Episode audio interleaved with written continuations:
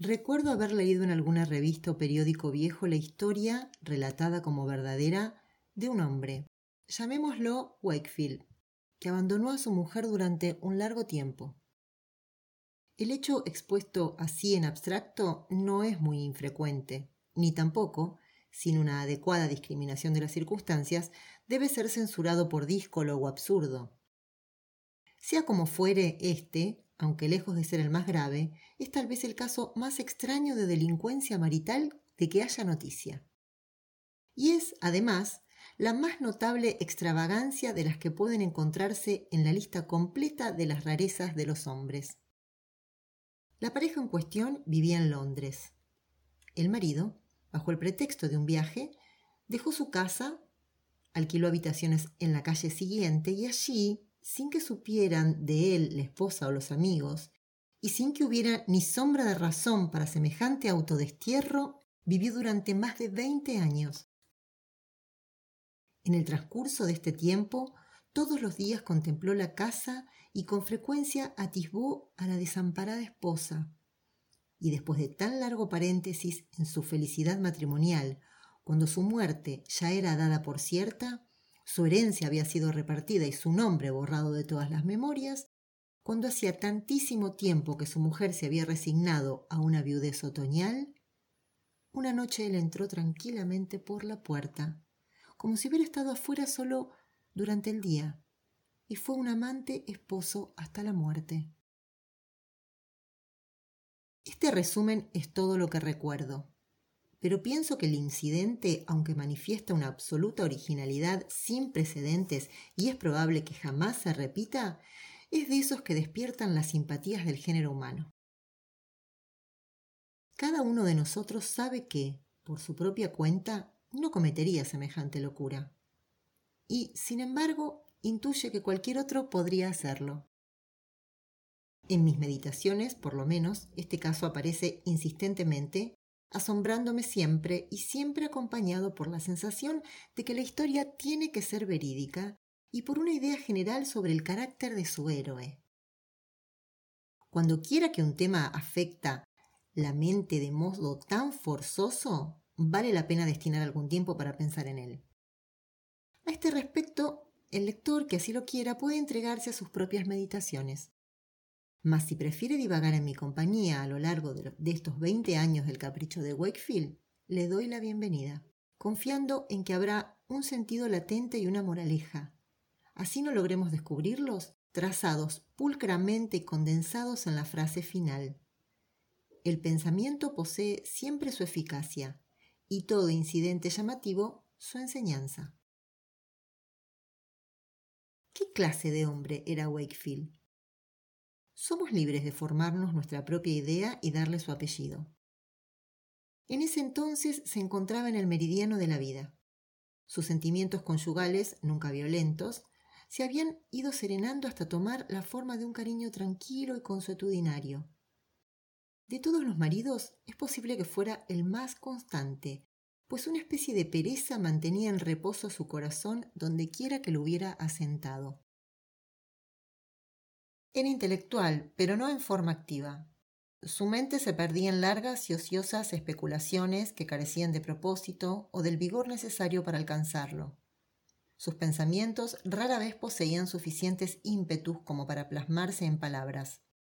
La imaginación, en el sentido correcto del vocablo, no figuraba entre las dotes de Wakefield dueño de un corazón frío, pero no depravado o errabundo, y de una mente jamás afectada por la calentura de ideas turbulentas ni aturdida por la originalidad. ¿Quién se hubiera imaginado que nuestro amigo habría de ganarse un lugar prominente entre los autores de proezas excéntricas? Si se hubiera preguntado a sus conocidos cuál era el hombre que con seguridad no haría hoy nada digno de recordarse mañana, habrían pensado en Wakefield. Únicamente su esposa del alma podría haber titubeado. Ella, sin haber analizado su carácter, era medio consciente de la existencia de un pasivo egoísmo anquilosado en su mente inactiva, de una suerte de vanidad, su más incómodo atributo, de cierta tendencia a la astucia, la cual rara vez había producido efectos más positivos que el mantenimiento de secretos triviales que ni valía la pena confesar, y finalmente de lo que ella llamaba algo raro en el buen hombre. Esta última cualidad es indefinible y puede que no exista. Ahora imaginémonos a Wakefield despidiéndose de su mujer. Cae el crepúsculo en un día de octubre, compone en su equipaje un sobretodo deslustrado, un sombrero cubierto con un hule, botas altas, un paraguas en una mano y un maletín en la otra. Le ha comunicado a la señora de Wakefield que debe partir en el coche nocturno para el campo. De buena gana ella le preguntaría por la duración y objetivo del viaje, por la fecha probable del regreso, pero dándole gusto a su inofensivo amor por el misterio, se limita a interrogarlo con la mirada. Él le dice que de ningún modo lo espere en el coche de vuelta y que no se alarme si tarda tres o cuatro días, pero que en todo caso cuente con él para la cena el viernes por la noche. El propio Wakefield, tengámoslo presente, no sospecha lo que se viene. Le ofrece ambas manos. Ella tiende las suyas y recibe el beso de partida a la manera rutinaria de un matrimonio de diez años. Y parte el señor Wakefield, en plena edad madura, casi resuelto a confundir a su mujer mediante una semana completa de ausencia. Cierra la puerta. Pero ella advierte que la entreabre de nuevo y percibe la cara del marido sonriendo a través de la abertura antes de esfumarse en un instante. De momento no le presta atención a este detalle. Pero tiempo después, cuando lleva más de diez años de viuda que de esposa, aquella sonrisa vuelve una y otra vez y flota en todos sus recuerdos del semblante de Wakefield. En sus copiosas cavilaciones incorpora la sonrisa original en una multitud de fantasías que la hacen extraña y horrible. Por ejemplo, si se lo imagina en un ataúd, aquel gesto de despedida aparece helado en sus facciones o si lo sueña en el cielo, su alma bendita ostenta una sonrisa serena y astuta. Empero, gracias a ella, cuando todo el mundo se ha resignado a darlo ya por muerto, ella a veces duda de que de veras sea viuda. Pero quien nos incumbe es su marido. Tenemos que correr tras él por las calles antes de que pierda la individualidad y se confunda en la gran masa de la vida londinense. En vano lo buscaríamos allí. Por tanto, sigámoslo pisando sus talones hasta que, después de dar vueltas y vueltas y rodeos superfluos, lo tengamos cómodamente instalado al pie de la chimenea en un pequeño alojamiento alquilado de antemano. Nuestro hombre se encuentra en la calle vecina y al final de su viaje. Difícilmente puede agradecerle a la buena suerte el haber llegado allí sin ser visto.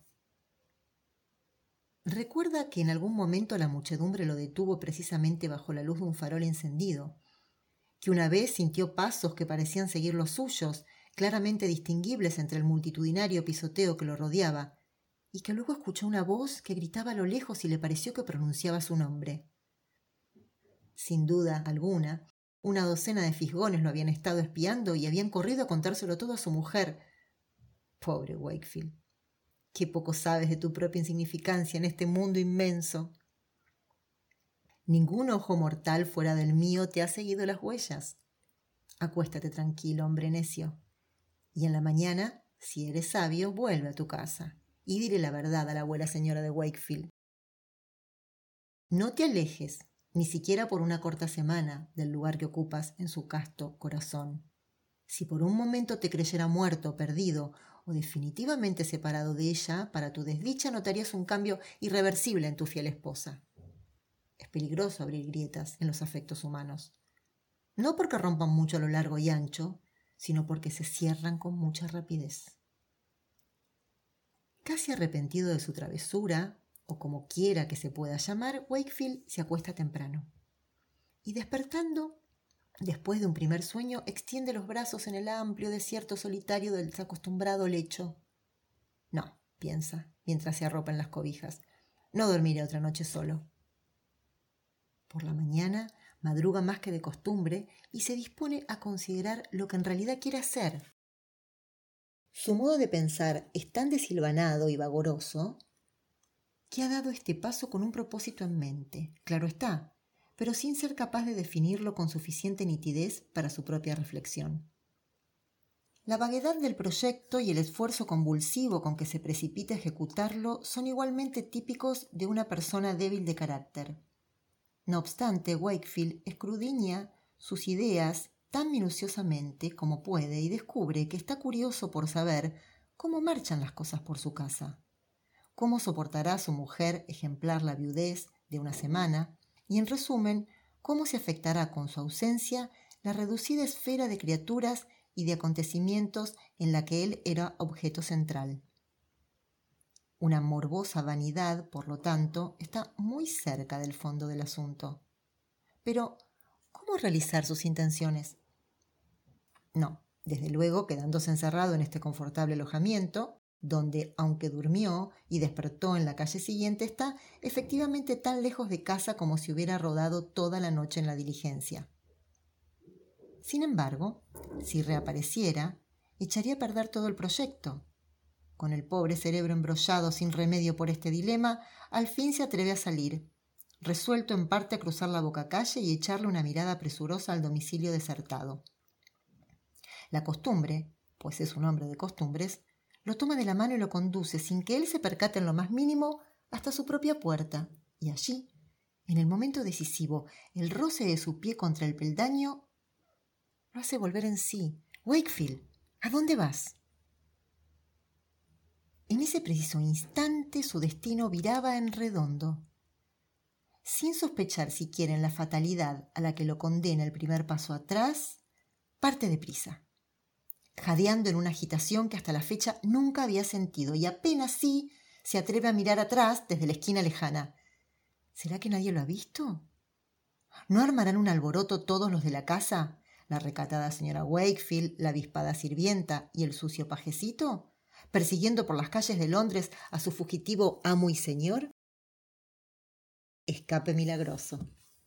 Cobra coraje para detenerse y mirar a la casa, pero lo desconcierta la sensación de un cambio en aquel edificio familiar.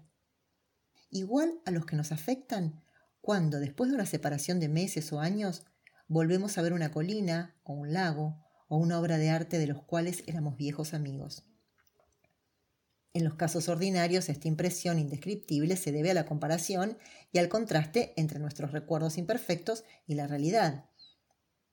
En Wakefield la magia de una sola noche ha operado una transformación similar, puesto que en este breve lapso ha padecido un gran cambio moral, aunque él no lo sabe.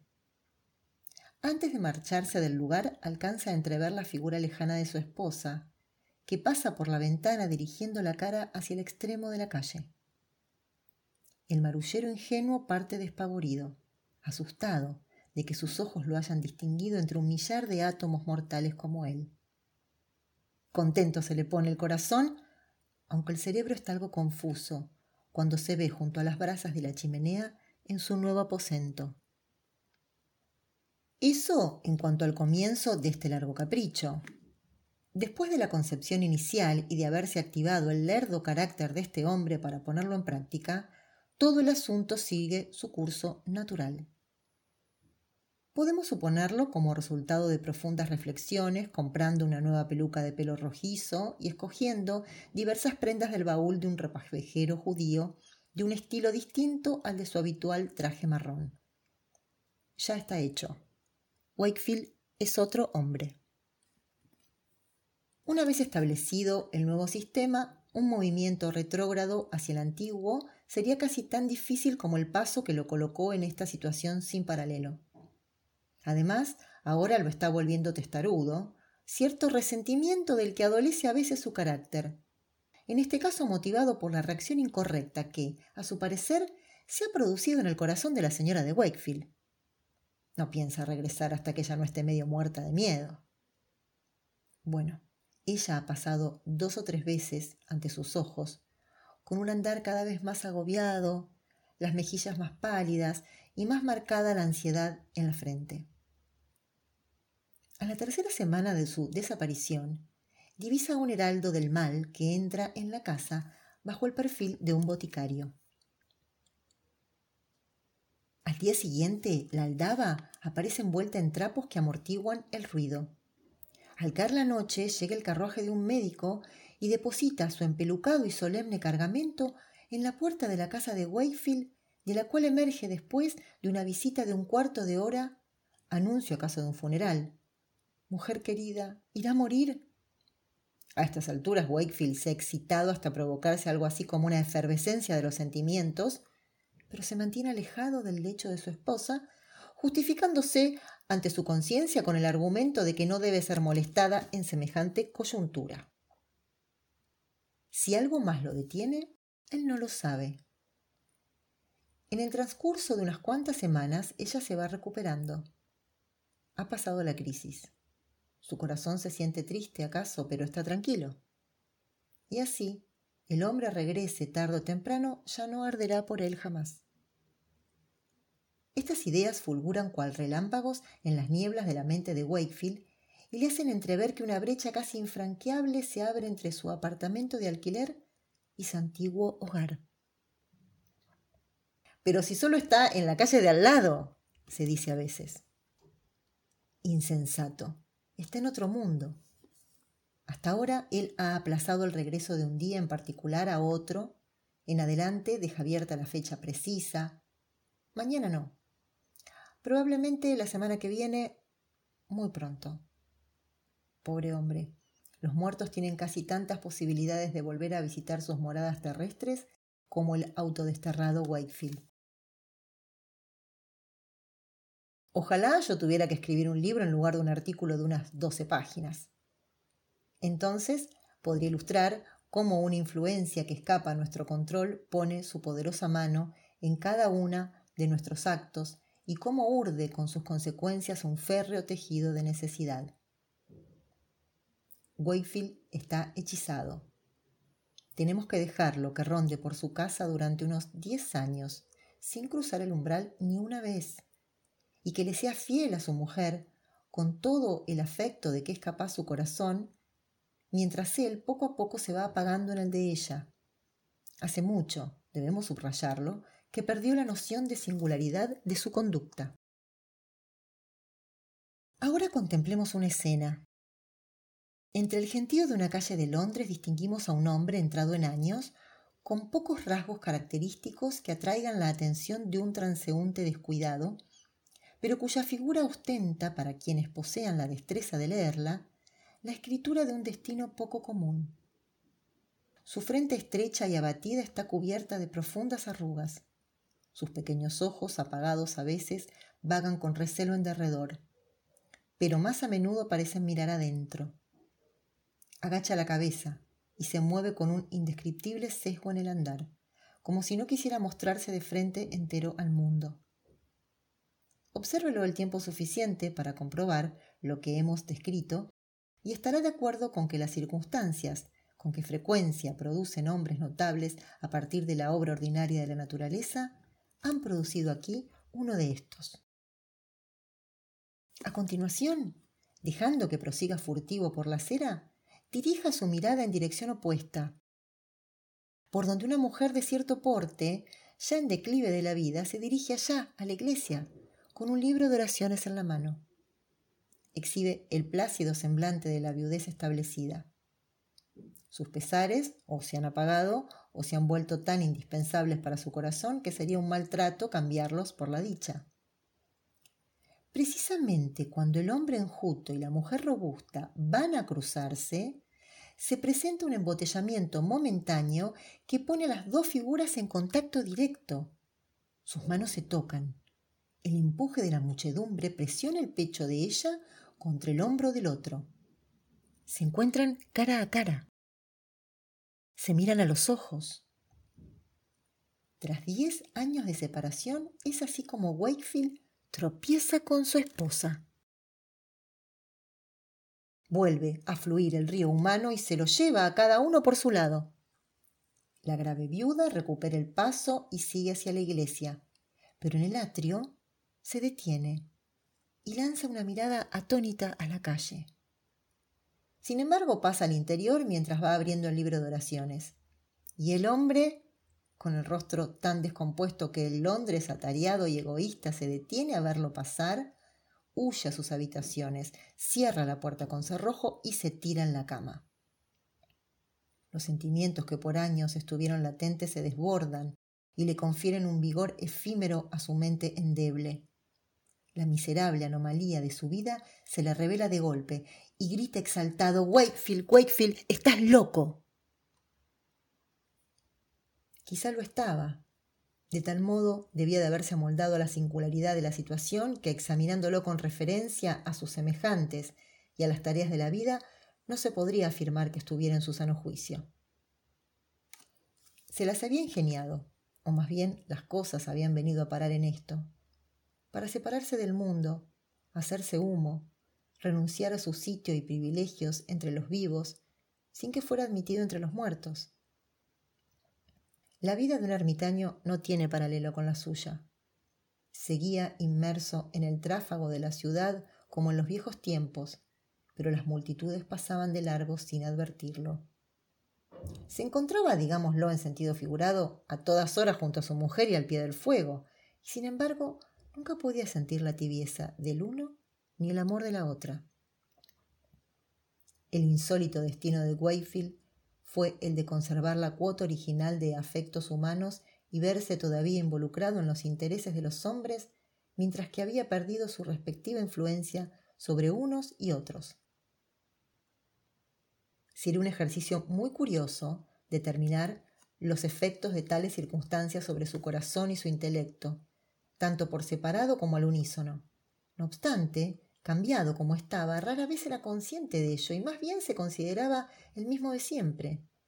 En verdad a veces lo asaltaban vislumbres de la realidad, pero solo por momentos. Y aún así, insistía en decir, pronto regresaré sin darse cuenta de que habían pasado 20 años diciéndose lo mismo. Imagino también que mirando hacia el pasado, estos 20 años le parecerían apenas más largos que la semana por la que en un principio había proyectado su ausencia. Wakefield consideraría la aventura como poco más que un interludio en el tema principal de su existencia. Cuando pasado otro ratito juzgara que ya era hora de volver a entrar a su salón, su mujer aplaudiría de dicha al, ver al veterano señor Wakefield. Qué triste equivocación. Si el tiempo esperara hasta el final de nuestras locuras favoritas, todos seríamos jóvenes hasta el día del juicio. Cierta vez, pasados veinte años desde su desaparición, Wakefield se encuentra dando el paseo habitual hasta la residencia que sigue llamando suya. Es una borrascosa noche de otoño.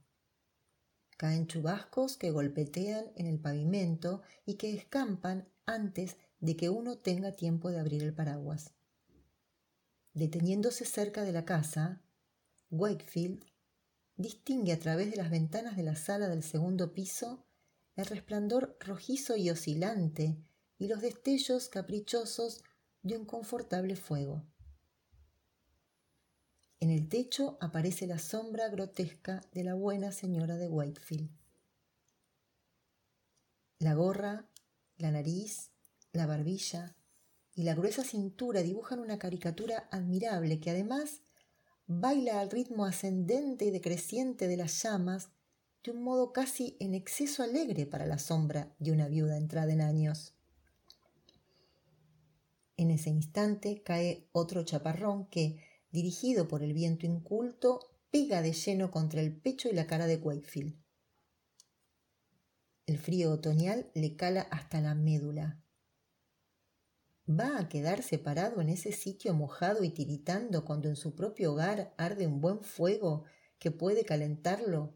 Cuando su propia esposa correría a buscarle la chaqueta gris y los calzones que con seguridad conserva con esmero en el armario de la alcoba? No, Wakefield, no seas tan tonto. Sube los escalones con trabajo. Los años han pasado desde que los bajó. Le han entumecido las piernas, pero él no se da cuenta. Detente, Wakefield. ¿Vas a ir al único hogar que te queda? Pisa tu tumba entonces. La puerta se abre. Mientras entra, alcanzamos a echarle una mirada de despedida a su semblante y reconocemos la sonrisa de astucia que fuera precursora de la pequeña broma que desde entonces ha estado jugando a costa de su esposa. Cuán despiadadamente se ha burlado de la pobre mujer. En fin, deseémosle a Wakefield buenas noches. el suceso feliz, suponiendo que lo fuera, solo puede haber ocurrido en un momento impremeditado. No seguiremos a nuestro amigo a través del umbral. Nos ha dejado ya bastante sustento para la reflexión, una porción del cual puede prestar su sabiduría para una moraleja y tomar la forma de una imagen. En la aparente confusión de nuestro mundo misterioso, los individuos se ajustan con tanta perfección a un sistema y los sistemas unos a otros y a un todo, de tal modo que con solo dar un paso a un lado, cualquier hombre se expone al pavoroso riesgo de perder para siempre su lugar. Como Wakefield, se puede convertir, por así decirlo, en el paria del universo.